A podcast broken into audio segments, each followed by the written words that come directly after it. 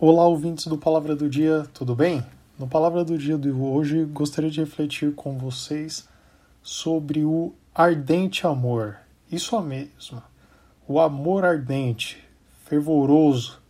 E para isso, convido-os a ler completamente a passagem de 1 Pedro 4, em especial os versículos 7 e 8, que nos diz o seguinte: e já está próximo o fim de todas as coisas.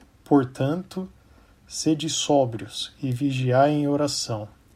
Mas, sobretudo, tende ardente amor uns para com os outros, porque o amor cobrirá a multidão de pecados.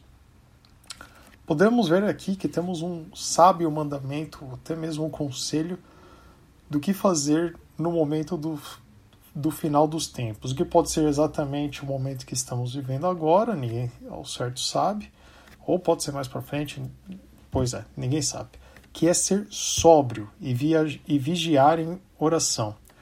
O que é muito importante, agora veja, é que a palavra nos diz que, sobretudo, ou seja, mais importante ainda do que é isso, é ter um amor ardente uns para com os outros.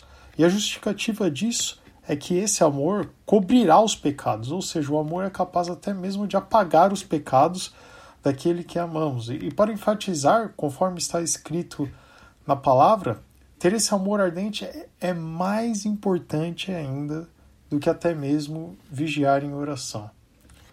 Nesse quesito, eu gostaria de trazer para a nossa reflexão do dia de hoje como está a nossa dose de amor para um com os outros.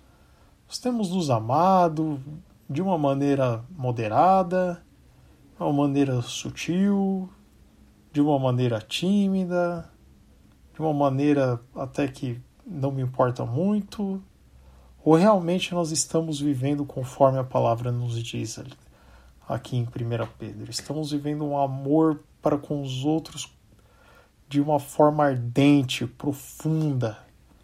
Então, que nós possamos refletir, nos analisar e pedir a Deus esse amor ardente em nossas vidas, de maneira que possamos a distribuir e espalhá-lo com o nome de Jesus.